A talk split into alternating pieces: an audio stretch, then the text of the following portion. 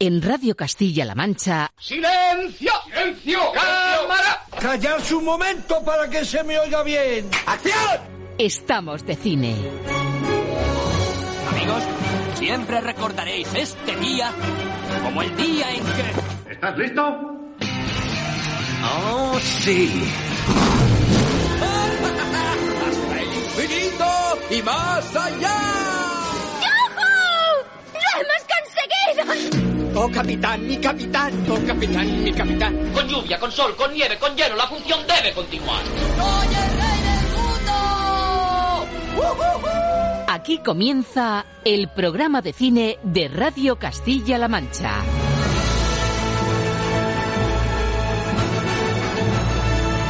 Presenta Roberto Lancha.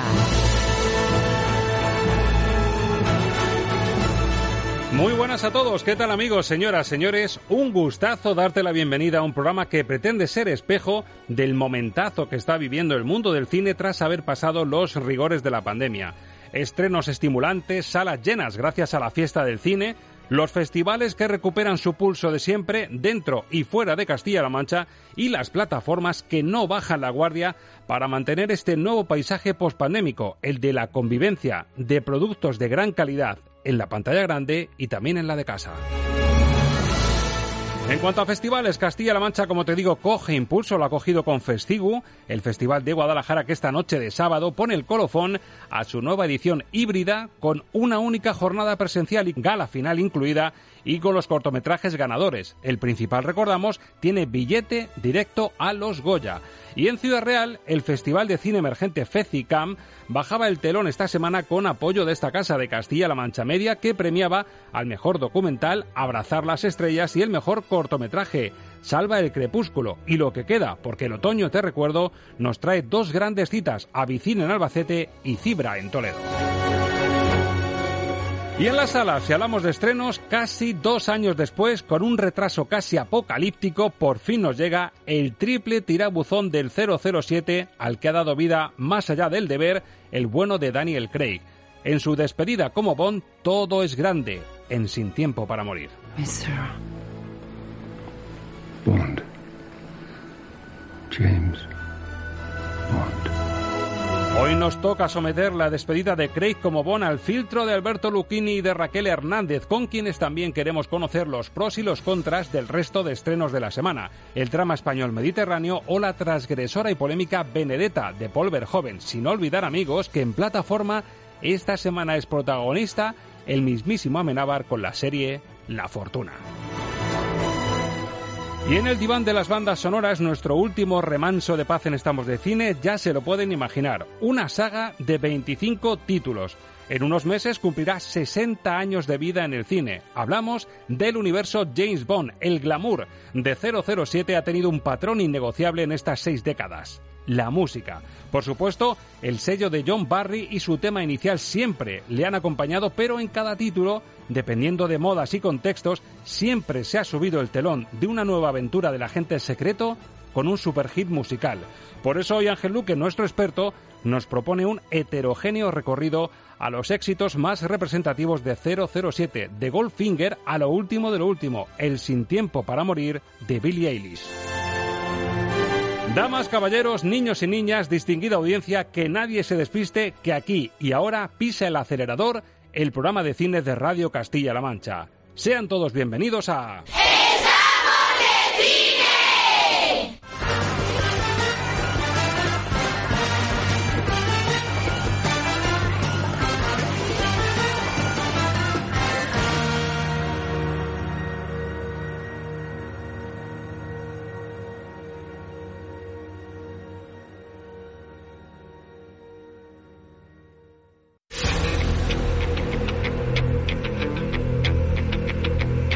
Los estrenos de la semana en el filtro Lucchini.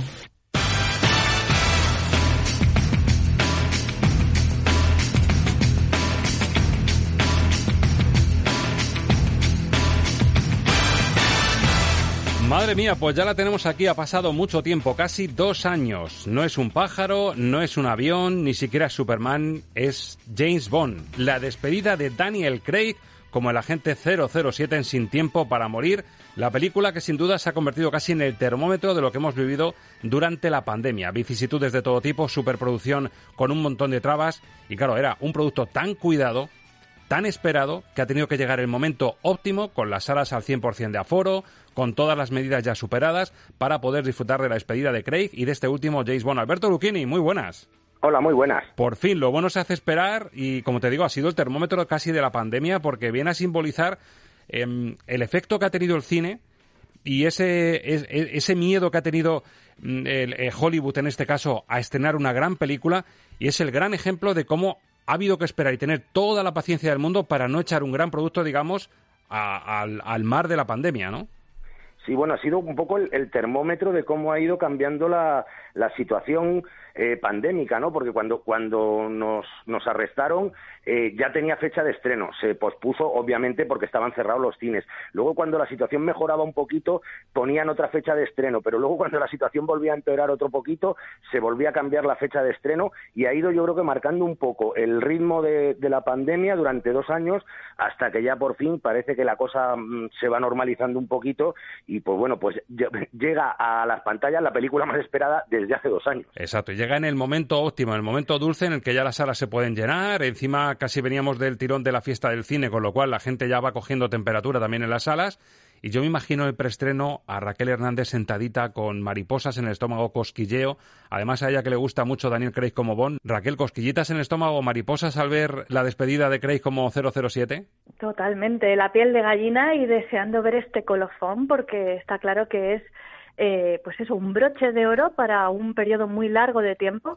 Él ha estado metiéndose en la piel de este personaje durante 15 años, cinco películas, y aquí pues vemos un poco cómo se cierran pues todos esos hilos argumentales que se empezaron a arrojar en Casino Royal. Bueno, despedida a la altura, por lo que os he leído a los dos. Eh, decíamos que Luchini no es demasiado Daniel Craig, pero sí que valora la superproducción magnífica que tiene este, este Sin Tiempo para Morir, lo último de James Bond, que en el tráiler, esta despedida con un Daniel Craig, con un Bond mucho más vulnerable, suena así. James. El destino vuelve a unirnos. Ahora tu enemigo es mi enemigo. ¿Cómo es posible? Si vives lo suficiente.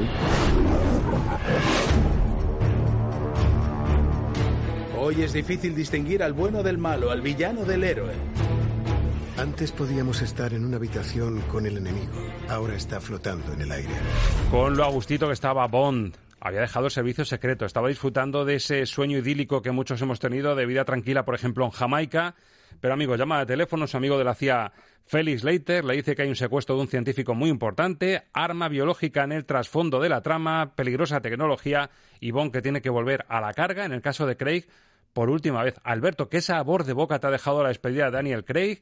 ¿Te ha convencido pese a esa larguísima duración que se cuela de las dos horas y media? Me ha convencido mucho. Otra cosa es que es cualquier cosa menos una película de James Bond. Porque sí, hay un héroe de acción, pero un héroe de acción que es eh, mm, tan mundano como cualquiera de nosotros, terrenal, que sueña con tener una familia, con tener una vida tranquila, que, que no, es, que no es mujeriego, que le duele, eh, que muestra empatía por sus víctimas, que sufre con las muertes de sus amigos cuando James Bond era un tipo completamente amoral, asocial y casi antiempático. Un James Bond quizá más acorde con los tiempos, que es el que ha construido Daniel Craig, un tipo que me parece un grandísimo actor, pero que, le falta, para mi gusto, el glamour que siempre han tenido los actores que han, que han interpretado a James Bond. En conjunto, es, yo no voy a decir que, que no es una buena película, pues sería faltar a la verdad, pero sí digo que no es una película de Bond. A Raquel Hernández le ha gustado un pelín más, me parece, por lo que he leído en su crítica de Hobby Consolas, empezando porque esa retirada del traje de superhéroe, el conocer al, al Bond que se esconde tras el héroe, te ha convencido. Ese toque vulnerable y frágil de, Daniel Craig te, a ti te ha cautivado, ¿no, Raquel? Efectivamente, me parece coherente con todo el arco narrativo que ha venido desarrollando Daniel Craig de este personaje a lo largo de todas las películas desde Casino Royale. Ya allí lo veíamos eh, sufrir como nunca, era apalizado, se pegaba unas tundas de correr y de sudar para conseguir el, doble cero increíbles y eh, pues aquí lo vemos pues efectivamente pues viendo al hombre que hay debajo del smoking que es realmente al final lo que permite que la audiencia empatice con, con un personaje así. Y bueno, pues eso, me parece una película completamente coherente, que cierra muy bien todos los argumentos que se habían ido eh, desgajando en el resto de las películas, con Quantum of Solace seguramente como la más débil de todas ellas, pero que bueno, que también siguieron desarrollándose luego después en Skyfall, en Spectre, y ahora en Sin Tiempo para Morir, que verdaderamente pues es completa un quinteto de películas muy sólidas. Ahora que dices lo de Quantum of Solace, mm, recuerdo un monólogo de Goyo Jiménez hablando de cómo era un poco el estreno en Albacete. ¿Sabes cómo se llamó en Albacete el estreno de Quantum of Solace? A ver, dale, dale. Cuantismo Solace. claro. claro. Yo cuando escuché a Goyo Jiménez digo, es que no se puede ser más grande. Un tío que además que le gusta muchísimo el cine. Y claro, la adaptación al albaceteño era Cuantismo Solace. Bueno, pones en tu crítica, Raquel, que, sí, que es bastante larga la película. Yo creo que es el, mal endémico que tienen tanto las pelis de superhéroes como de acción, que se les va un poquito el metraje muchos ambientes, muchas atmósferas, muchas tramas, muchos looping, muchos toboganes, pero precisamente gracias a los looping y a los subidones se hace un poquito más digestivo, los tramos un poco más valle, ¿no? Sí, efectivamente. A ver, eh, eh, tiene un problema endémico esta película que ha venido sucediendo en, las últimas, que es el hecho de tener eh, en esta ocasión dos escenas precréditos muy fuertes y son tan fuertes y te dejan la acción tan en alto y con tantas ganas de ver cómo se desarrolla la historia que inevitablemente después de los créditos viene un bajón. Entonces, bueno, pues sí que es verdad que hay muchos momentos valle, pero también es verdad que luego eso permite que haya acelerones en la trama y que te lleve a un final espectacular. Eh, estamos ante dos horas cuarenta de metraje, que a mí sí que me parece que son Bond en, en vamos, en estilo y en, y en estado puro, gracias sobre todo también a la banda sonora de Hans Zimmer, que remezcla temas de John Barry clásicos mm. de la saga, pero es que también está eh, todo el metraje trufado de perlitas que si eres fan de Bond las vas a ver.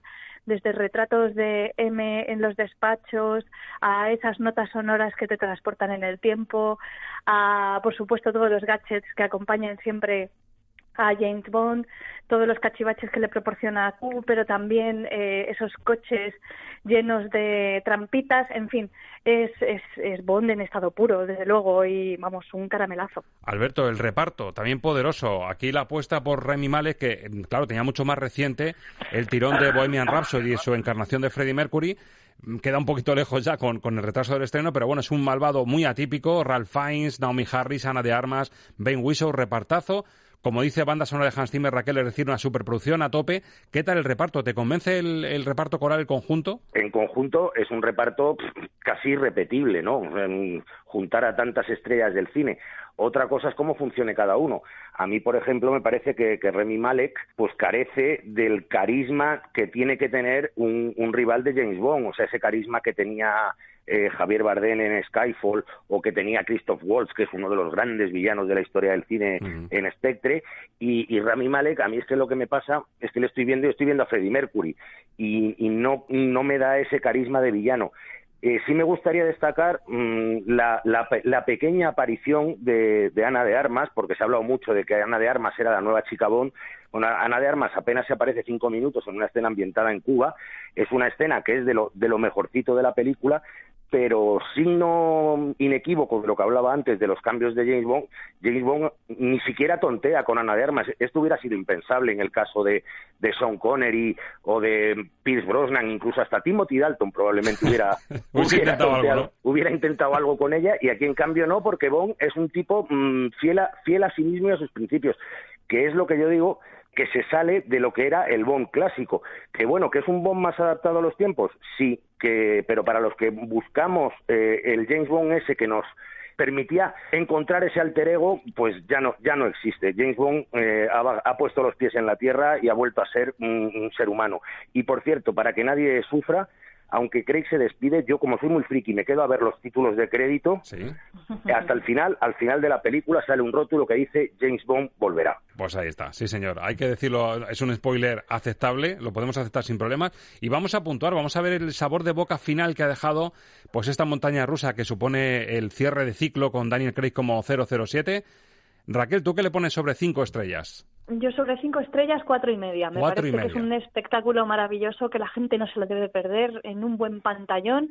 Y sí, es larga, pero qué demonios. ¿Acaso no merece la pena después de tanta espera disfrutarla a tope? Ver un película así. Alberto, ¿a ti cómo se te queda todo lo que nos has dicho sobre cinco? Pues se me queda como una mm, buena película de acción con un 3. Tres estrellas sobre cinco para el último James Bond, que no va a dejar desapercibido a nadie. Hay que sacarse un buen ratito de la agenda para verla, pero como dice Raquel, esto es cine del bueno cine en pantalla grande, con un sonido como se merece ver en una sala grande, y hay que volver al cine a ver películas como esta. Y también tenemos cine español. Después de puntuar y ponderar sin tiempo para morir, tenemos que ponderar también y meter en el filtro la apuesta de Marcel Barrena, Mediterráneo, que por cierto es una de las pelis que podría colarse en la lucha por los Oscar eh, representando a nuestro país, a España. Recordarán esas imágenes del niño que aparecía ahogado en una isla de Lesbos, en Grecia, y dos socorristas a los que encarnan Eduard Fernández y Dani Rovira, dos socorristas de Badalona, deciden trasladarse a Lesbos a ayudar en ese drama de la inmigración. ¿Sois unos socorristas de Badalona? ¿Lleváis meses en Lesbos? ¿Nadie os ha contratado, nadie os paga por esto? ¿Hasta cuándo vais a seguir? Cuando no seamos necesarios, nos vamos. Hay que ir. Hay que ir a Lesbos. ¿Cómo que te vas? ¿Cómo que te vas a Lesbos? Hay que, hay, que, hay que echar una mano a los socorristas griegos.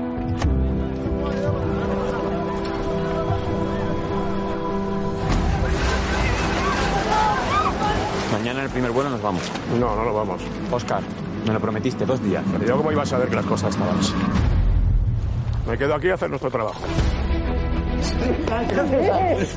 ¿Qué me has traído a esta? Me coge la bolsa y me llevo al aeropuerto. ¿Pero que eres el dueño de la isla ya? Yo soy tu padre. Pues escuchamos a Eduard Fernández, a Dani Rovira, a Ana Castillo, les acompañan Sergi López también, Alex Moner, Melika Fortuán, es decir, otro repartazo para una apuesta también valiente, un, un drama también muy pegado a la actualidad, Raquel, pero no te ha convencido demasiado como para ser una de las pelis que ha sonado en esa primera preselección de la Academia para, para pujar por un Oscar. Pues es que de hecho me ha sorprendido bastante, porque eh, siendo una película correcta, sencillamente correcta, eh, sí que es verdad que creo que tiene un hándicap y un problema muy grande, que es el de desplazar el interés de la historia de las mm, del drama humanitario que se vive en, en las costas porque bueno eh, básicamente se están transformando en fosas comunes de seres humanos abocados a, a, a morir por, por, por intentar salir adelante desplaza el foco de eso a, a los supuestos héroes que están detrás de una ONG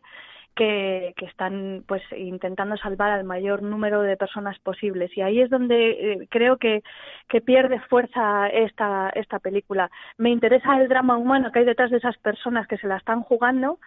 Es interesante por supuesto que también haya otras que intenten ayudarles por todos los medios pero creo que sin un reparto como el que tiene la película se vendría abajo totalmente. Aquí Eduard Fernández es el que salva la función. Madre mía, además un Eduard Fernández que estaría en forma, vendría ya de lo de 30 monedas con ese cambio físico espectacular para la serie de Alex de la Iglesia, con lo cual también se nutre y te le crees más como socorrista capaz de salvar vidas, ¿no? Bueno, Eduardo Fernández es que te lo crees haciendo cualquier cosa. es uno es de estos maravillosos actores que puede hacer cualquier cosa, pero de, de, de transformarse físicamente, pero sobre todo de convencerte de cualquier cosa. Es increíble.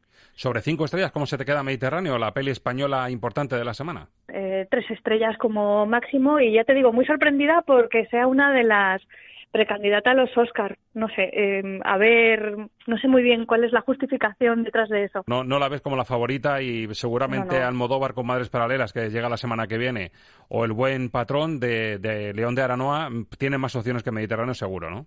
Tanto por mensaje como por fondo y forma. Sí, sí, desde luego. Bueno, no descartes sorpresas, ¿eh? que la academia ya sabes tú que, que luego Sí, sí, sí. sale, sale por donde menos te lo esperas. Bueno, y tenemos también una peli que es la, la película polémica de la semana, una peli francesa, no va a llegar a todos los cines, pero es cierto que Paul Verhoeven, con la adaptación de una novela sobre la vida de una monja llamada Benedetta Carlini, que llegó a un convento de la Toscana, era capaz de hacer milagros, o eso decía, pero claro, con un problema que al final es lo que le da el toque de polémica y el toque de erotismo a la película. Era lesbiana, Benedetta. He visto a Jesús. Ha venido a mí. Soy su esposa, ¿no? Jesús me hizo esto. Son estigmas. Jesucristo ha elegido a nuestra hermana Santa Benedetta. Benedetta. ¿Me ve desesperado por creer en ese milagro? Me parece que usted no lo admite. Bueno, ya es sabido en la historia del cine que estas películas que se atreven con el hecho religioso, con una temática religiosa y con un trasfondo un poquito transgresor y polémico, pues no dejan indiferente a casi nadie. Alberto, ¿a ti esta apuesta de Paul Verhoeven se queda solo en la polémica o como cine tiene, tiene calidad como para darle la oportunidad? Viendo la película, eh, que, que por cierto también son dos horitas largas, tenía sentimientos muy encontrados porque había, había momentos en los que me parecía una oda al kitsch, otros en los que ni el propio Verhoeven se toma en serio, otros en los que intentaba hacer una película en serio. Eh, otros en los que mm, intenta explotar el morbo y al final es un aluvión de sensaciones encontradas y no acaba de quedarme claro si es una película hecha buscando contar la vida de esta señora. Es una película hecha por un, por un señor mayor rijoso que lo único que quiere es, es lucir erotismo. Lo que sí te puedo decir es que la película, salvando las distancias espaciotemporales, no deja de ser una especie de adaptación de, de Showgirls, otra película de Paul Verhoeven, en la, en la cual una joven llega, quiere, quiere ocupar el puesto de, de, una veterana que es la que manda y para ello pues empieza una, una serie de manejos eróticos festivos y bueno, la película la verdad es que es, es, inclasificable. Yo todavía a estas alturas no sé si es eh, buena o, o, un espanto, pero la verdad es que uno se entretiene viéndola y luego juega con una baza a su favor, que ya la comentamos hace, hace unas semanas cuando se estrenó Adiós Idiotas, que es la presencia de la actriz europea de moda, que es Virginie Efira, un, una actriz belga mmm, que es un portento, porque aparte de, de que sea un pedazo de actriz, es que eh, está estupenda. No sé si debería volver a verla o no, pero ante la duda me voy a quedar con esas sensaciones encontradas. Raquel, ¿te ha pasado algo parecido o Benedetta le has encontrado algún puntito extra aparte de, de, la polémica y del erotismo mezclado con religión? Hombre, por supuesto. Y es que creo que aquí hay una reflexión que está mucho más allá de las escenas de sexo, que por cierto él filma de maravilla sí. y sin pelos en la lengua, quiero decirte. Aquí hay escenas de sexo explícito entre dos mujeres y también escenas de onanismo y por supuesto toda la imaginería del de erotismo eh, en sumo eh, desde las, eh, las, las elucubraciones que puede tener una mujer que nunca ha sido tocada por un hombre ni por otra mujer y que por supuesto está disparada. Entonces, todo eso está ahí y es innegable que es una de las bazas que ha utilizado para vender la película, eso es así. Pero yo creo que lo realmente interesante y el corazón de la historia es la reflexión que hay entre eh, varios conceptos. Por un lado, la represión sexual de la mujer, sobre todo en un entorno religioso, evidentemente, uh -huh. y por otra parte, la, re la, relación de la religión y el poder, porque al final estamos ante una película sobre la política y sobre las decisiones que se toman en un determinado lugar en función de todo esto. Entonces, bueno, también me gustaría decir que Charlotte Rampling está brutal, tiene un papel secundario, pero en el que cada vez que aparece con una simple mirada o un gesto mmm, sienta cátedra. Y es verdad que el reparto está muy bien y que hay muchas historias que están latiendo ahí detrás que tela, ¿eh? Bueno, pues eh, tiene, película, tiene, bastante miga. Película francesa, un poco Paul Verhoeven ha hecho un Vigas Luna, ¿no? Pero a su estilo. Pues un poco, sí, porque la verdad Luna. es que Sí, sí, es, un, es una película, es verdad que te genera sentimientos encontrados, en eso estoy, estoy de acuerdo con el compañero, pero también es verdad que si nos quedamos solamente con, yo que sé, con lo más obvio, ¿no? Que digamos que es la parte esta polémica, pues estaremos ignorando pues un montón de cosas que están sucediendo ahí en la trastienda y que al final es lo que mueve los hilos de, de todos los personajes, ¿no? Bueno, a ver, el batiburrillo de sensaciones que le ha dejado a Luchini, que no sabe por dónde tira a ver joven, en, en Estrellas, ¿cómo se traduce, Alberto, esa confusión que te ha generado? Pues me voy a ir por la vía de en medio y le voy a poner un 2. Dos, dos estrellas para Benedetta. Raquel, tú un poquito más, te ha convencido más, ¿no? Sí, sí, sí, tres estrellas y media. A mí me parece una peli muy recomendable para verla y pensarla. Compañeros, vamos a dar el salto a las plataformas porque en este nuevo paisaje eh, pospandémico o casi pospandémico mmm, ya augurábamos que esto iba a ser una convivencia clara entre productos potentes en plataforma y productos muy potentes en pantalla grande. Así que con esta voz quiero que me digáis a ver, mmm, no sé, tengo que sacar un título de aquí porque Amenábar, haciendo memoria, en los Goya de 2020, cuando todavía no estábamos rozando casi la entrada en la pandemia, pero todavía no, ante el micrófono de Estamos de Cine no se avanzó en qué estaba trabajando y no era una película. A ver si me ayudáis. Bueno, está basada en el cómic de Paco Roca y Guillermo Corral, El Tesoro del Cisne Negro. Es una especie de aventuras detectivescas, eh, rollo tintines, Tintín. Y a mí lo que, lo que me gusta del proyecto es que tiene mucha luz eh, y ahora me apetece hacer algo con humor, con aventuras, algo luminoso. De Movistar. En Movistar, Tintín, Luz, Aventuras, ¿a qué se puede estar refiriendo Amenábar, Raquel? a la fortuna. A la fortuna, que es el estreno de Movistar de esta semana, dos capítulos y un tráiler en el que nos cuentan, de forma un poquito así velada, el caso Odyssey, o lo que es lo mismo, un potente equipo norteamericano que está rastreando posibles tesoros cerca del estrecho de Gibraltar y, amigos, se topan con un tesoro español. La fortuna, 1804. Eso es, el mayor tesoro submarino de la historia. We're talking about a country's cultural heritage. Every sunken ship is part of your history, your soul. Este tío es un puto pirata. Lo que hace Frank Wilde es robar. I love Spain. The people, the sun, the wine, but the politicians. La voz potente original de Stanley Tucci, uno de los grandes reclamos interpretativos de, de esta miniserie, Álvaro Mel, Ana Polvorosa, Clark Peters, eh, Carra Elejalde, Manolo Solo, Blanca Portillo, es decir, otro repartazo, Pedro Casablanc. Qué valiente Amenábar. Te puede gustar más o menos o no el estilo, pero el que parecía que era una especie de o discípulo o director muy similar a Emena Shyamalan, pues al final tiene la suficiente personalidad, Alberto, para tirar del carro y atreverse con una miniserie, dar el salto a plataforma y atreverse con un proyecto bastante complejo. Es un proyecto complejísimo y ambiciosísimo.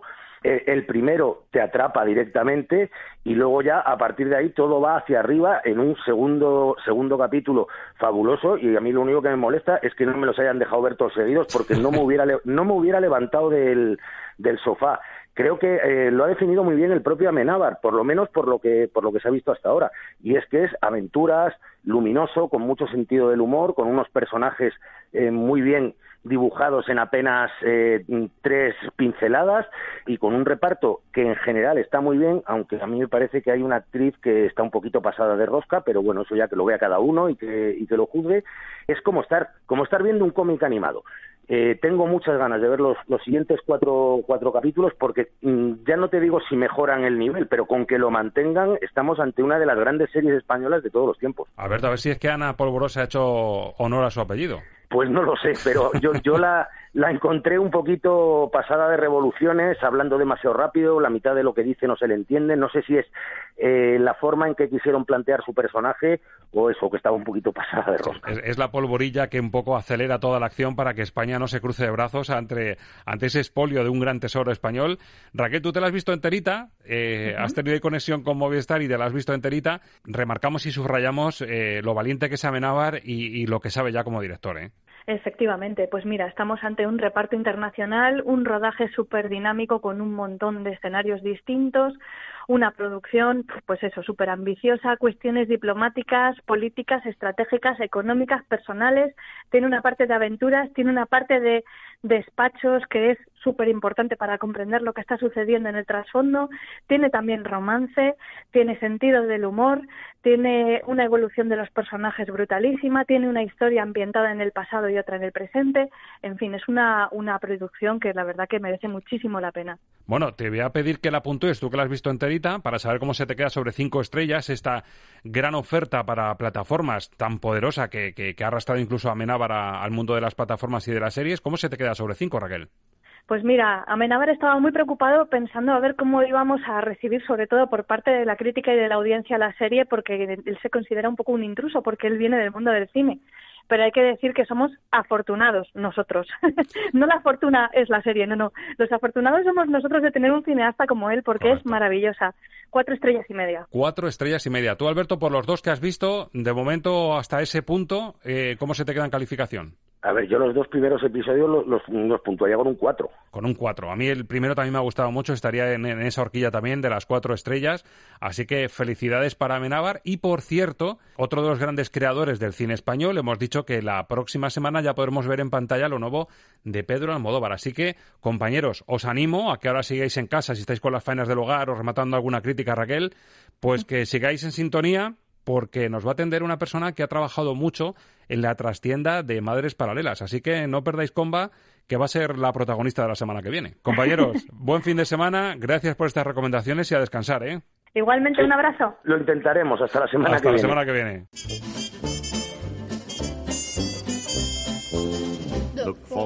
¿Llevas mucho sin ir al cine? ¿Ni recuerdas tu última película? No te subestimes. En CMM Radio te hacemos recordar cuánto te gustaba estar de cine. Estamos de radio. Estamos de cine.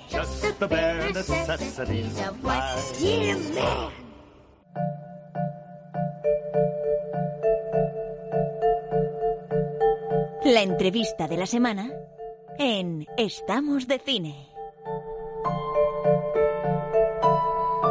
Y ese duende que hay detrás de la nueva película de Pedro Almodóvar no es otro que su hermano, productor del Deseo y en parte también eh, el hada madrina de las películas de- del cineasta castellano-manchego. Agustín Almodóvar, buenos días. Hola, buenos días. Muchísimas gracias por atendernos de nuevo. Además, Agustín, te recuerdo que hace prácticamente justito, justito cinco años, cuando empezábamos Estamos de Cine, fuiste nuestra primera entrevista. Así que se cierra el círculo, además casi clavado en el calendario. Qué bien, me hace mucha ilusión hablar con vosotros, porque la verdad que sois muy importantes, ¿no? Eh, Preocuparos por la cultura y por el cine. Así que nada, un placer repetir con vosotros. Bueno, voy a hablar con el productor de Madres Paralelas. Es un chollazo porque nos vas a poder adelantar a una semana vista del estreno esperadísimo de la última película de Pedro, las claves de Madres Paralelas. Eh, Agustín, ¿se parece a una de las películas que ya ha hecho Pedro? ¿Es algo totalmente diferente? ¿Es un, un punto de giro en su filmografía? Bueno, ti- tiene mucho que ver con, con todo el cine de Pedro. De hecho, hay alguna pista, por ejemplo, en Los Abrazos Rotos se veía eh, se veía un cartel detrás de, de Luis Omar en el despacho, que era un director de cine, y ahí aparecía ya un ficticio de- del cartel, lo que indica que Pedro ya andaba con la idea hace hace unos años, ¿no? hace más de 10 años. Y bueno, tiene mucho que ver con Pedro, es el mundo de, de femenino, eh, en este caso el mundo de, de dos madres, de dos edades, y conecta mucho, yo creo, también con pu- pues con ese, ese mundo de solidario que Pedro mostraba, por ejemplo, en Volver, y con relaciones familiares complejas y, mm, con verdades ocultas y también con el con el mundo de, de todo sobre mi madre también donde se hablaba también de eso de esa de la relación de maternidad más allá también de la más allá incluso de la biología no de de esas relaciones que se establecen no y bueno yo creo que es un avance es una película también que habla también de política habla también de de la verdad histórica y de y de cosas que nos atañen a todos los españoles, pero muy muy bien dramatizado, digamos, no es dentro dentro de, de, esa peripecia de, de, de estos personajes, ¿no? Y muestra una cosa que a mí me encanta, ¿no? Que son eh, actrices, pues te, te diría como de cuatro rangos de edad, ¿no? Está Julieta Serrano,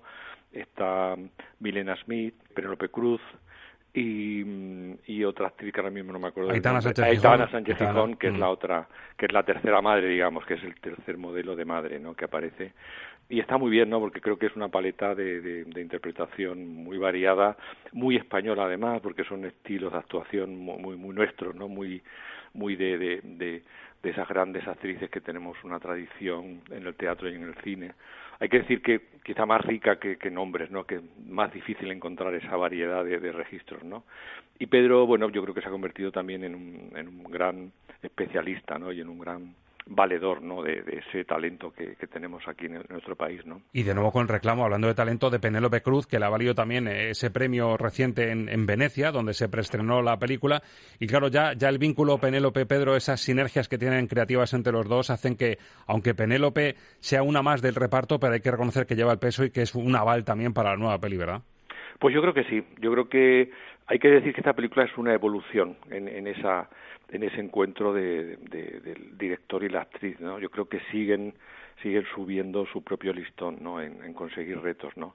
Y yo creo que se debe también a, a, pues a esa relación que tienen tan increíble, ¿no? De Penélope de absoluta confianza en Pedro y Pedro también de absoluta confianza en ella como, como actriz, exigiéndole cada vez más, que también no se lo pone fácil, ¿no? Yo creo que, yo creo que entre los dos lo que les, les estimula es ese reto, ¿no? De, de, de ir más lejos, ¿no? Y la verdad que en esta película que era compleja porque, mm, a ver, ha hablado de la maternidad, Penélope tiene dos hijos, pero el- la maternidad que propone la película, sin hacer spoiler, es muy diferente, ¿no? De la que la, la experiencia de ponerle de Penélope podría suministrarle, ¿no? Entonces han- lo que han hecho ha sido ensayar, han tratado la película como una obra de teatro, ¿no? Han estado casi tres meses antes. Pedro lo comenta, él, eh, han han ensayado tres veces toda la película, ¿no? Eh, entonces cuando han llegado al rodaje digamos que han llegado ya con con, con, con, la película muy muy trabajada. Y yo creo que el resultado se ve se ve claramente. No lo, lo importante del público es no pensar que eso sale en las ocho semanas o nueve rodajes sino que detrás de eso hay un trabajo muy intenso por parte de los dos con razón se dice que Pedro es tan buen director de, actrices y desde luego por lo que nos dices va a ser un ejemplo. Mirando al futuro, Agustín, aprovechando tu presencia y ya para despedir, mm, recuerdo cuando se estaba gestando el éxito de Dolor y Gloria hace dos años, también venías por Toledo por el Festival Cibra, hablábamos un poco de futuro y salía el título de Manual para Señoras de la Limpieza, que se supone va a ser el primer largo en inglés de Pedro. ¿Eso se mantiene, ese proyecto se mantiene? ¿En qué punto está? Minuto y marcador, Agustín. Sí, pues mira, eh, me alegro que me lo recuerdes, sí, porque a veces me olvido de, de las cosas que adelanto y seguimos en ello. De hecho, Pedro ya tiene terminado la, adaptación porque Manual es una, es, es una colección de cuentos y Pedro ha conseguido adaptar cinco de esos cuentos y convertirlos en una historia lineal. Eh, que yo creo que eso era, yo creo que el primer reto de, la novela es conseguir darle unidad y crear un solo personaje. Eh, eso ya está hecho. Te adelanto también que hay una actriz muy comprometida con el proyecto que es Kate Blanchett. Madre mía. Porque sería sería la protagonista, ¿no? Eh, y bueno, ahora estamos, digamos, en una fase de producción, ¿no? de realmente que Pedro tome la decisión de dirigir él o si no darle paso a otro director que se hiciera cargo del proyecto, pero con la idea de Pedro mantenerse como en el digamos que el mínimo sería Pedro guionista productor y el máximo sería que sería el ideal para mí también y para todos que Pedro diera el paso para, para dirigirla en inglés que sería digamos su primer largometraje en inglés no entonces ahora mismo como estamos muy muy comprometidos en tiempo con, con lo que es el estreno inminente y, y con los viajes no porque el próximo viernes coincidiendo también con el estreno en, en Madrid bueno en toda España de la película también clausuramos el Festival de Nueva York, ¿no? que para nosotros también significa la, la puerta de entrada a Estados Unidos y a toda la, lo que llaman el Award Season, ¿no? la temporada de premios. ¿no? Entonces, con todo esto te quiero decir lo ocupadísimo que va a estar Pedro. Entonces, de aquí a fin de año mm, tendríamos que encontrarle mm, la decisión ¿no? de si él va, se va a comprometer con la dirección de esa película y que, a mí me encantaría, ¿no? Porque yo creo que es un proyecto muy almodovariano y muy bonito y un nuevo reto, ¿no? Que sería dirigir en, en, inglés, ¿no? Tienes un reto ahí, ¿eh? como productor y como hermano, convencer a Pedro, porque además sería un hito, que sería la primera, el primer largometraje en el que se produce esa fórmula, ¿no? El deseo produciendo y eh, con, Agustín y Pedro detrás, pero el guion de Pedro, pero otro director. Sí, sería la verdad que, que sería otra opción y que sería también pues otra también muy estimulante para nosotros no porque nosotros también como productores también buscamos eh, eso la, excitación del reto no de, embarcarnos en, cosas nuevas no entonces bueno estamos eh, como te comenté en esa época muy muy pendientes. Y luego pero como siempre él tiene pues dos o tres ideas más bulléndole y, y siempre trabajando en ellas.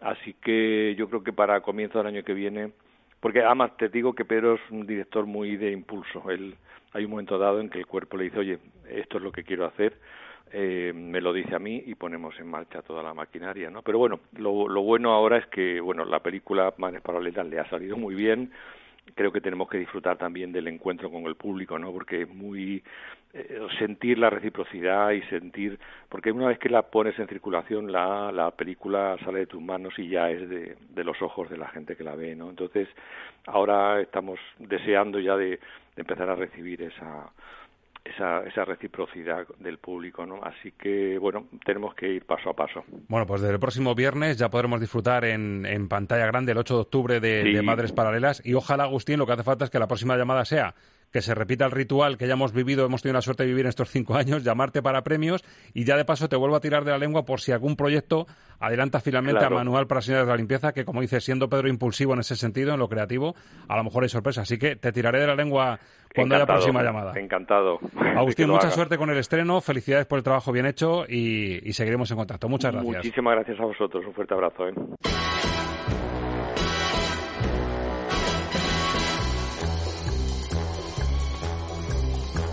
Estamos de cine con Roberto Lancha.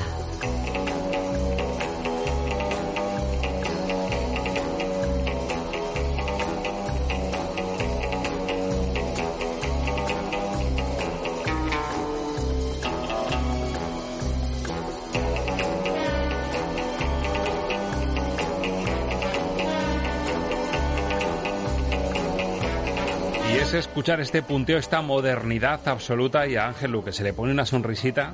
Ángel, muy buenas. Muy buenas. ¿Te gusta el rollito de James Bond con el toque de John Barry? Eh? Me vuelve loco. O sea, cada minuto que pasa de mi vida, eh, cada vez que escucho este tema, no solo no me cansa, sino que me parece más grandioso lo de John Barry. Es que, es que hay pocos compositores que hayan hecho cosas como las de John Barry.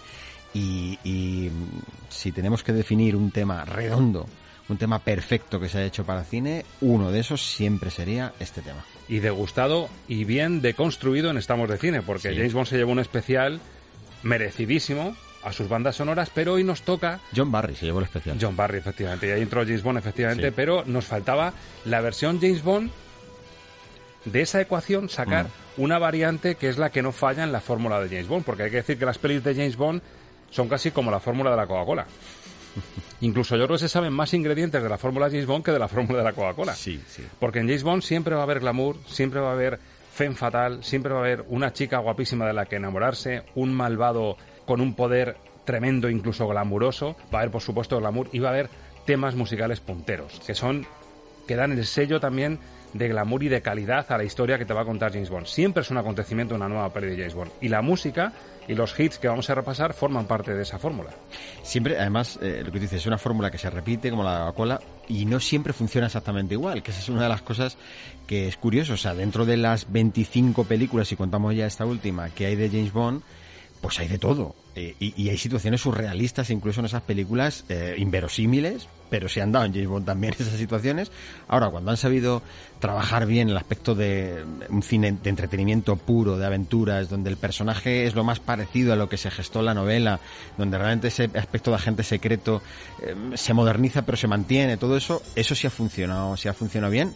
Y en cuanto a la música, pues ha tenido un poco de todo. Es verdad que este tema principal de que hizo John Barry versionando este tema que ya estaba porque no ya lo explicamos en su momento no era una composición literalmente de, de- de John Barry aunque él hizo que fuera así pues verdaderamente las bandas sonoras han quedado siempre muy ensombrecidas porque James Bond fue esto para siempre desde que se hizo al principio en Doctor No y ya quedó así ¿cómo se ha marcado la diferencia? con las canciones con los grupos de moda, con las voces que han aportado a James Bond su toque especial. En esto con James Bond se ha hecho algo parecido, como es una especie de franquicia realmente lo de James Bond, se ha hecho algo parecido a lo de Disney con las canciones emblemáticas en, en las películas y eso lo han conseguido y ha funcionado muy bien siempre. Incluso aquí te diría que es innegociable, que tiene que haber un tema más o menos popero o ajustado al momento en el que se va a, a disfrutar James Bond, un tema que pegue en ese momento, a lo mejor con un artista que está despuntando, un artista consagrado. Vamos a ver la mezcolanza que hay, como te decías tú, pues como la Coca-Cola. A lo mejor el sabor vainilla no le salió muy bien, el sabor cereza, Sí, a veces el sabor clásico es el que funciona, el toquecito de limón. Vamos a ver cómo funcionó en cada momento y empezamos, nos propones con Goldfinger y nos vamos precisamente a los 60 años 64 en la dirección Guy Hamilton, aquí Sean Connery como James Bond y este tema que nos propone Ángel Luque, precisamente los títulos iniciales de Goldfinger de Shirley Bassey.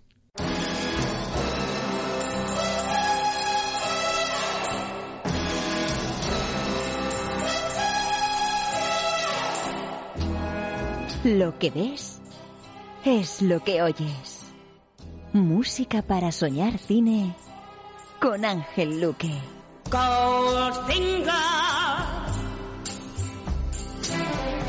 He's the man, the man with the Midas touch. A spider's touch.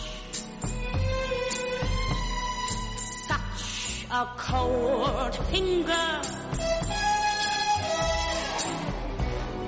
You to enter his web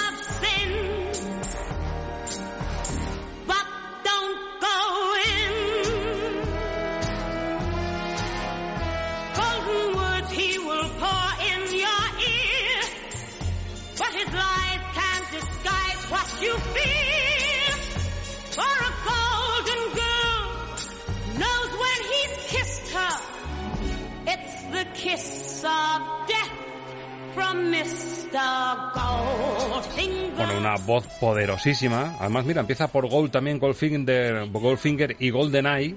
Y esta voz me estaba recordando mucho a Tina Turner. Sí. Que totalmente, Que totalmente. yo imagino que luego cuando lleguemos a Tina Turner va a ser un poco eco también de esta apuesta que se hizo en Goldfinger, con ese toque de jazz, ese viento arriba, esas trompetas arriba. Claro, de hecho, en estas películas primeras, eh, bueno, con un Connery, ahí entraríamos también en esto que todos los grandes aficionados a 007 tienen que entrar y es inevitable cuál ha sido el mejor James Bond, porque eso es algo muy difícil de decidir. Eso es casi tan difícil Yo creo como- que es más fácil decir cuál ha sido quizás los, los peores o los más flojitos. Sí, los que se han quedado como que no daban, no llegaban a dar la o que talla. han llegado muy tarde, que ya, no sé, un Pierce Brosnan yo creo que llegó un poquito ya pasado de edad para, para el 007. Pero fíjate, cuando se estrenaban las películas de, de Brosnan, yo me lo creía en ese momento. Sí. Es decir, te las vendían de tal forma que decía, "Joder, si es que es el James Bond que tenía que ser. Lo que pasa es que, claro, sí, sí, sí, claro. O sea, quiero decir, al final, al final te convence porque, porque están muy bien contextualizados, ¿no? Pero cuando tú ves a Connery en estos primeros años, tú te das cuenta que se buscaba eh, una imagen muy, muy elegante, muy purista, muy impecable de lo que era el agente secreto y Connery eso lo encarnaba muy bien. Y, y- y yo creo que Connery realmente luego no llegó a hacer ningún papel parecido a este. O sea, estos son sus inicios, pero luego nada de lo que hizo se Un pareció tipo a de vuelta de todo Exacto. al que le pega este, esta, esta música de fondo, ¿no? Claro. Glamurosa, es decir, bueno, le, le pegan pues mujeres eh, extravagantes, poderosas. Al principio, claro, al principio eh, esa, esa parte de, mm, de explotación, por decirlo de alguna manera, de la parte glamurosa de 007 se hace mucho con la música, efectivamente, y se buscan este tipo de, de voces de jazz, incluso Luis Astro estuvo por ahí, se buscaban voces de jazz porque asociaban muy bien a lo que eh, Barry había descubierto, y es que a esto le iba el toque del, del jazz.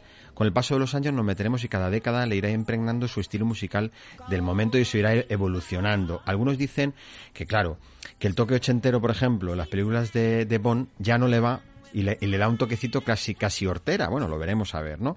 Realmente, mm, para los más puristas, para los más degustadores del estilo más, más claro, más clásico de- del Bond, estos son los mejores temas de las películas y estos son los momentos en los que más se parece a lo que Fleming pensó en, en su libro. Además, si te das cuenta, es casi lo que podría sonar en el ambiente en el que se tomaría el famoso martini con vodka. Sí, claro. Sí, de perfecto. o sea, Es el sitio- y si tú te lo pones en tu casa también, es que le va perfecto. Tú te pones este y vamos, te sientes 007 total. Sin ningún problema. Bueno, damos un saltito del 64 al 67. Bond ya estaba en racha, era un- una apuesta cinematográfica con el sello siempre British de producción de Reino Unido. Y aquí el toque en la dirección de Luis Gilbert y en la música de nuevo John Barry con ese tema central, pero la voz de Nancy Sinatra, la hija de Frank Sinatra, para darles toque glamuroso de nuevo, voz de mujer, ese ambiente femenino, glamuroso, magnético, hipnótico que siempre ha rodeado a Bond. Esta vez en You Only Live Twice. Solo se vive dos veces.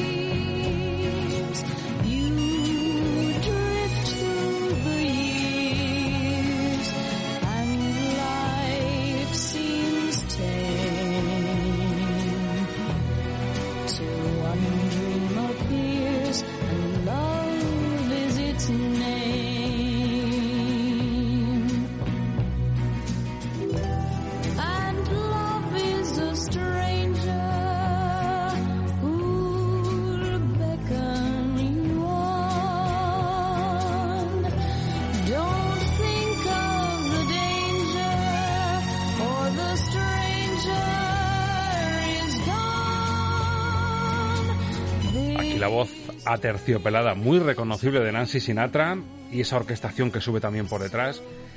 Fíjate Ángel, yo aquí veo la evolución de la música propia de los 60, pero se nota que ya se van acercando a los 70. Se nota en el fondo musical que ya está viendo una evolución a lo que se iba a escuchar en los, en los 70. Esto más parecido a lo que hubiera hecho un Harry Mancini, por Exacto, ejemplo. Más al exacto. estilo de Dos en la carretera, más al estilo de esas canciones. Incluso al principio tiene un aire a Moon River. Sí, con sí, la sí. voz así muy Es- es, muy al estilo. Esta, esta es de- del propio John Barry, porque claro, hay que decir que todas estas bandas sonoras tienen su compositor de música eh, más incidental, ¿no?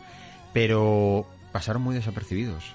Sea, John Barry no va a ser recordado por estas bandas sonoras. De hecho, cuando tú compras de los 5.000 recopilatorios que hay de música de John Barry, en ninguno te parece otra cosa diferente al tema principal de, de James Bond, de todo lo que compuso para estas películas. O sea, eh, las canciones fueron fundamentales, pasaron desaperci- desapercibidas las bandas sonoras y fueron siempre sombrecidas por el tema principal. Y esto es una tónica que se cumple.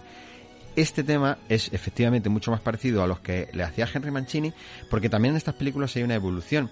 Claro, mm, aquí son esos James Bond, por ejemplo en este, donde te empiezan a meter cosas de naves espaciales y cosas de estas que, que son sinceramente incluso hasta un poco ridículas vistas en el tiempo, porque es que mm, no, o sea, eh, como ya estaba empezando a estar más de moda el tema de, mm, a ver, que si ya lleva eh, Star Wars, o sea, empezaba a sonar un poco esto de llevar el La lucha espacio al espacial, cine. sí. Pues que, hombre, que también le meten ahí. O sea, es que se han hecho cosas un poco estrambóticas, ¿no? Y, por ejemplo, esta película es un ejemplo de eso.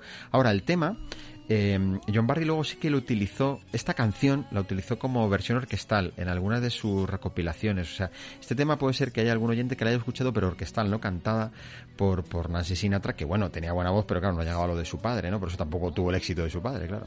Pero bueno, también es verdad que te, mm, tiene esa pátina glamurosa y casi Sí. icónica, ¿no? Decir, es que la hija de Sinatra encima canta muy bien, hay que reconocer que, que tiene temas con esta voz aterciopelada que le dan también ese toque de dulzura y casi el contraste, ¿no? A Bond siempre le rodea la femme fatal que le va a meter en problemas y la chica también guapa, pero un poquito más chica bien, de la que se puede enamorar sin, sin tanto peligro. Sí, tiene esa dulzura también de personajes. A ver, claro, es que sin necesitas recordar a Audrey Hepburn. O sea, es decir, también tú te puedes te imaginar a Audrey Hepburn cantando esto, porque es. perfectamente le, le podría ir.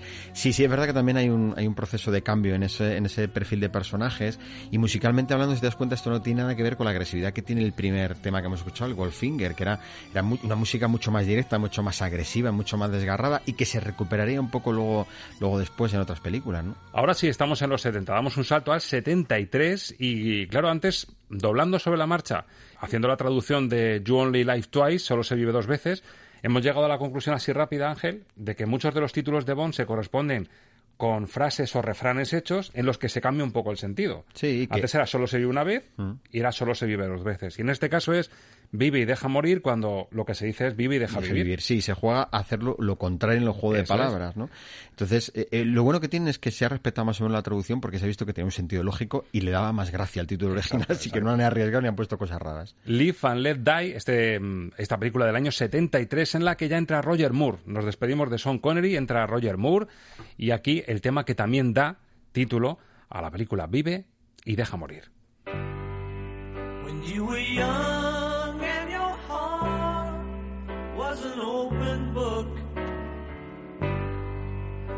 used to say, live and let live.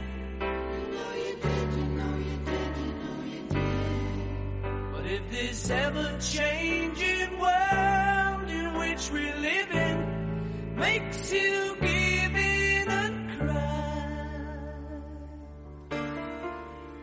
say live and let die.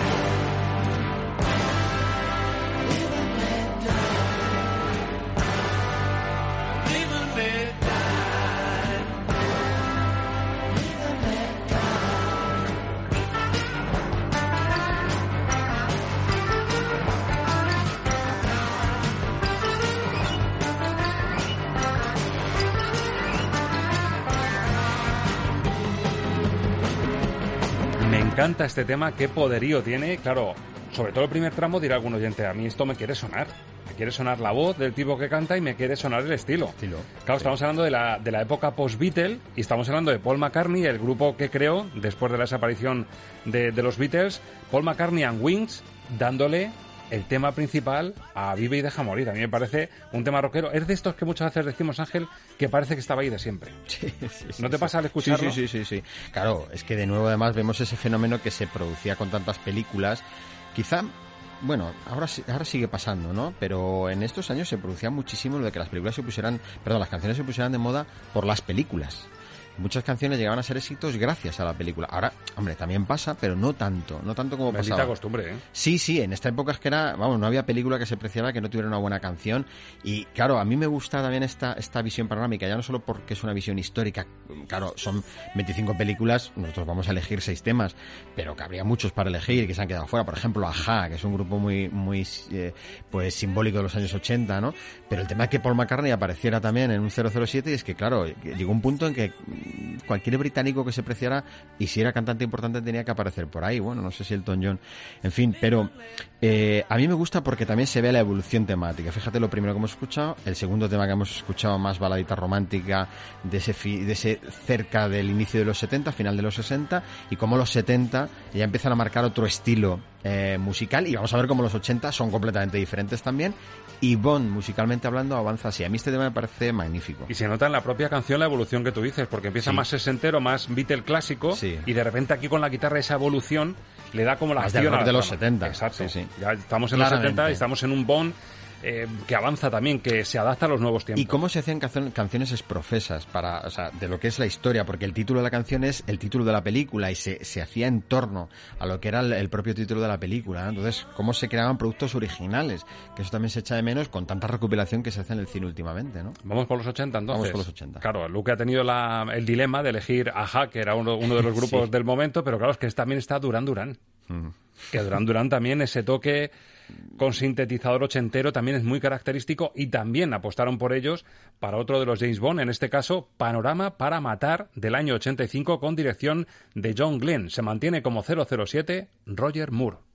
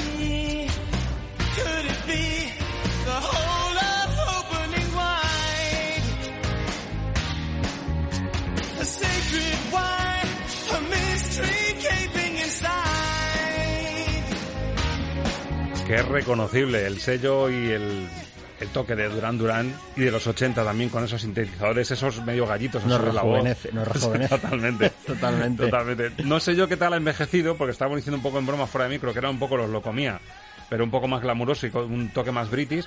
Pero sí es cierto que te imaginas esas introducciones tan vistosas y tan bien elaboradas de, de James Bond, y encima en este caso, aparte de Roger Moore y de Christopher Walken, con la imagen poderosísima de, de esa mujer rompedora.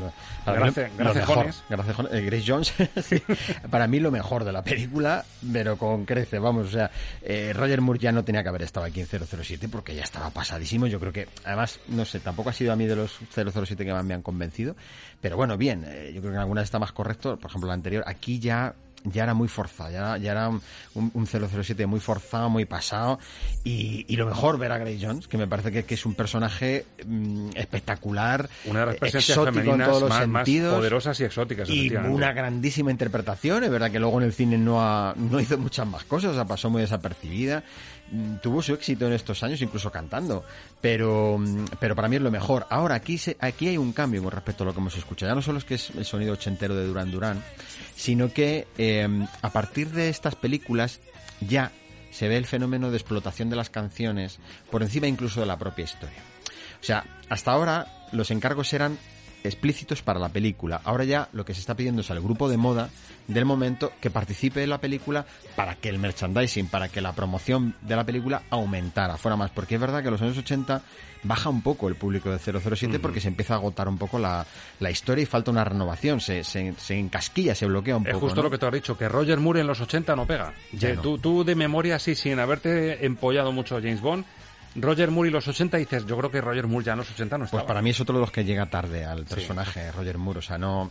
Y no tengo nada contra él como actor. Quiero decir que yo creo que cumplía su papel de una manera más o menos correcta, pero no, no es. No. Bueno, pues Durán Durán y su toque, su sello, aquí ya, como dice Luque, en esta etapa en la que ya se buscaba el hits directamente. Había Total. que hacer un superventas en lo musical que acompañase, que fuese de la mano también de, de la irrupción en pantalla de 007. Y estamos en el 95. Yo esta película sí que reconozco que es el James Bond lo primero porque la vi en Madrid. Yo creo que fue además un preestreno. No sé por qué vía fui invitado a, a GoldenEye, pero claro, un preestreno, el toque glamuroso. eh, esos dorados que tenían los carteles. Fuiste vestido como James Bond, prácticamente. fui como, como Daniel Craig en esta última de rosa. ¿La has visto de rosa con la pajarita Sí, impecable sí. el tío? Pues sí, tengo un recuerdo magnífico en Gran Vía, que es donde había que ver claro, un, un claro. preestreno de este tipo.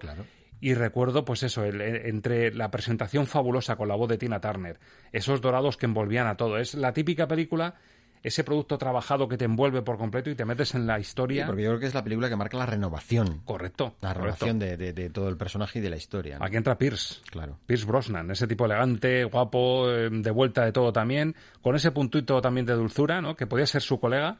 A lo mejor de otro James Bond no le ves tu colega, pero de Pierce Brosnan igual sí, sí te ves echando una cañaja con él. Sí, porque le dan, quieren darle también ese toque un poquito más... Más de- humano. Sí, de sintonía incluso, a ver, de, de- de un poquito de humor ácido también, de un poquito del... mm, Ese, ese toque, como digo yo, a lo Bruce Willis, ¿no? La flema british que debería tener siempre Claro, James sí, Bond. sí. Bueno, aquí Tina Turner. Hemos hecho la comparativa del, del primer Goldfinger y ese temazo, esa voz poderosísima de Shirley Bassey y aquí el toque Tina Turner que vuelve, digamos, a Sí. poner el contador a cero para darle a Bond la fuerza que tiene que tener su tema principal.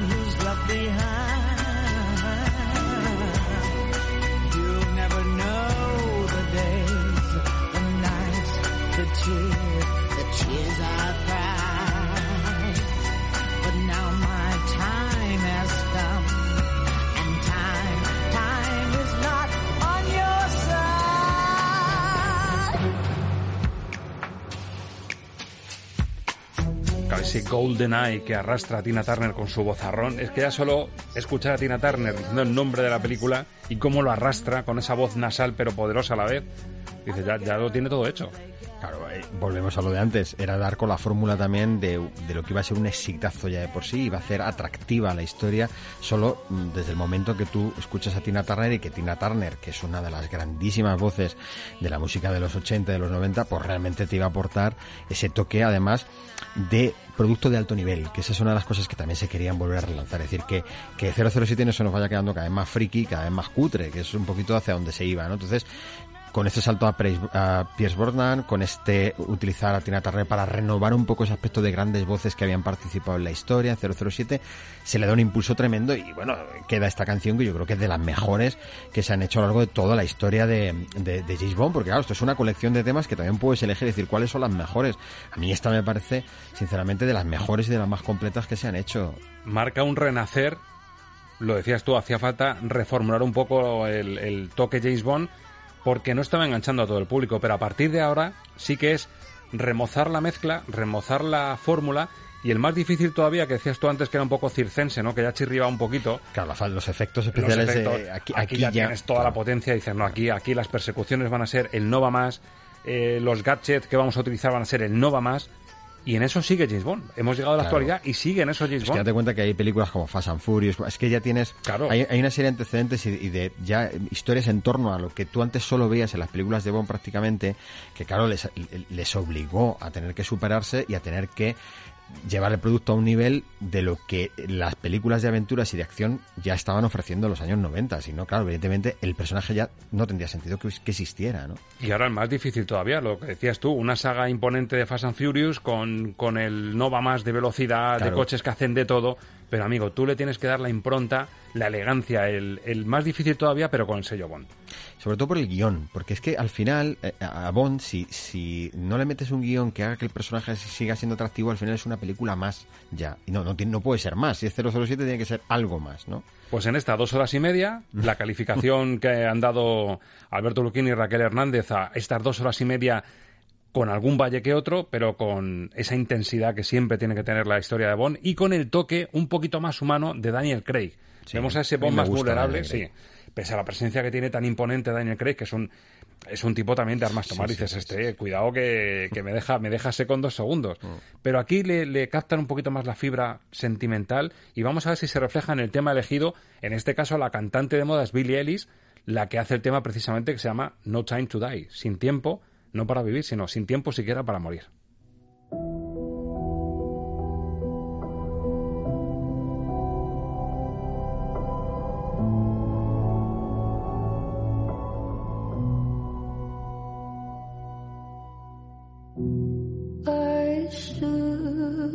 I'd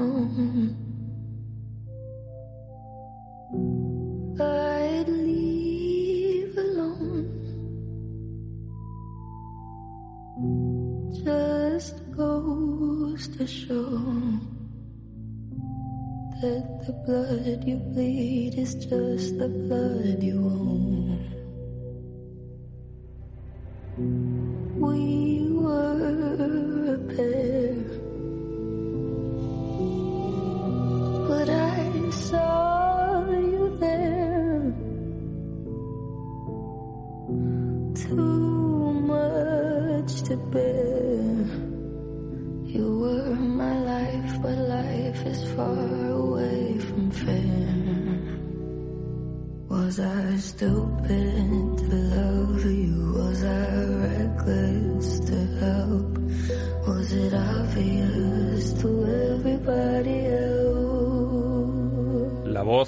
rasgada, reconocible de Billie Eilish. Y lo que decíamos, quizá aquí, claro, la comparación con GoldenEye no resiste, pero a lo mejor precisamente en la introducción hemos dado la clave. Que buscan un poco la vulnerabilidad, la fragilidad de este nuevo James Bond.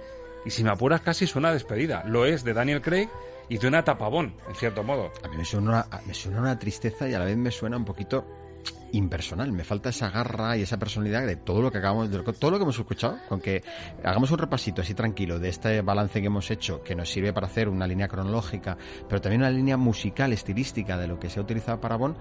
Pues yo sinceramente pienso y creo que este es el que menos personalidad y menos entidad tiene de todo lo que hemos escuchado. Es decir, que, se han creado grandes canciones como hemos visto para Bond y esto para mí es una balada más. Que puede ser eh, una canción que defina un poco lo que se quiere transmitir del personaje, que puede ser una despedida, que puede sonar incluso algo melancólico, algo nostálgico, puede ser, que vaya en esa sintonía de lo que la película quisiera reflejar, puede ser, pero hasta para hacer baladas hay que hacerlas con garra, quiero decir, no vale que sea lentito y ya. Es decir, de lo que nos han contado antes, Raquel y Alberto, esos toboganes que tiene la historia, está el lado vulnerable de Daniel Craig, el lado más, eh, más frágil de James Bond, pero está al lado también de las persecuciones, del glamour, de ese tipo impenetrable a la vez. Tú te hubieses quedado más con esa línea para respetar un poco la esencia del Bond de siempre, más que este, este sonido a despedida y a fin de ciclo. Es que yo creo que eh, en el cine cada cosa tiene su porqué. Y cada cosa no, no vale. Claro, es que este es el problema de haber hecho 25 películas, que esa es otra. Claro, cuando haces 25 películas tienes que hacer que el personaje sea de todo. Llega un momento en que ya te, te tienes que haber hecho haciendo el pino puente, porque si no, ¿qué le sacas al personaje? Entonces, bueno, es verdad que a lo mejor ahora el cine te pide ese perfil quizá más humano, menos de superhéroe, por decirlo de alguna manera, aunque lo tiene que tener, mm, esa fortaleza en la debilidad, no sé. Mm, Vale, puede ser que sea, que sea así. No sé si es purista decir esto o no, pero yo creo que el personaje fue diseñado de una manera. Igual que Drácula fue diseñado de una manera. Tú puedes jugar con él lo que quieras, pero el tiempo ha demostrado siempre que el Drácula que se mantiene es el que mantiene la esencia de cómo fue creado. Pues yo creo que el Bond pasa eh, lo mismo, exactamente lo mismo. Y ahí es donde está el riesgo y hay que saber hacerlo. ¿eh? A mí en este tema cuando sube y rasga un poquito, se desgarra un poquito la voz, sí me parece un poco más a la esencia clásica de James Bond. Pero claro, esta línea melódica tan, tan abajo, tan, tan nostálgica, claro, no te pega. Han ido a rebuscar un poco esa fragilidad. Bien, hace el contraste, ¿no? O sea, decir que no hay que estar haciendo siempre lo mismo y vamos a ver cómo la banda sonora al final tiene que reflejar lo que la película que te quiere mostrar. Eso también está claro. Y también es verdad que el título Ángel, Sin tiempo para morir, es que está la cosa muy mal. Muy malita. Claro, está Está muy muy malita la malita. cosa. Ya un título de Sin tiempo para morir, madre mía, es que no, no, mira, no me mates Así ahora. nos va, ¿no? Te, te viene Rascayú con la guadaña y te dice, mira, no, no, me pillas mal. Mm. Te viene el séptimo sello, eh, la muerte en el séptimo sello de Berman, mira, me pilla fatal ahora mismo morir. No puedo. No me lo puedo permitir. Hombre, si le cantas esto, a lo mejor hasta se va y no se lo tienes que decir. Escucha, Ángel, una semana ni tiempo para faltar tienes, ¿eh? o sea, arréglatelas como puedas, pero la cita con Estamos de Cine, que son muchos los No oyentes que nos si esperan. Ha sido un placer repasar estos 25 James Bond y esta selección de los grandes hits, acabando con este, con lo Y último casi del último. 60 años, Y casi que se 60 años el año que viene, En el 2022. 22. Sí, señor. Casi nada, pues nada, que siga la racha. Aquí seguiremos. Hasta la semana que Hasta viene.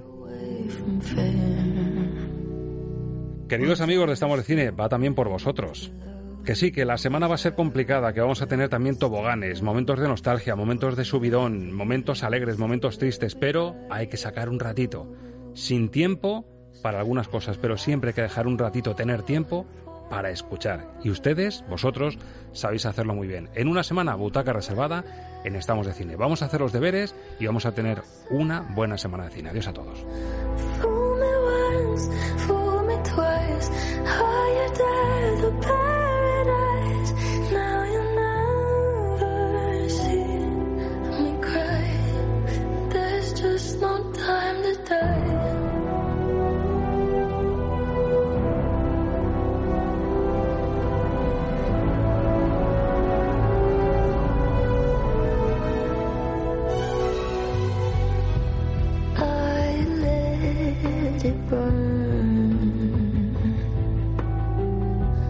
You.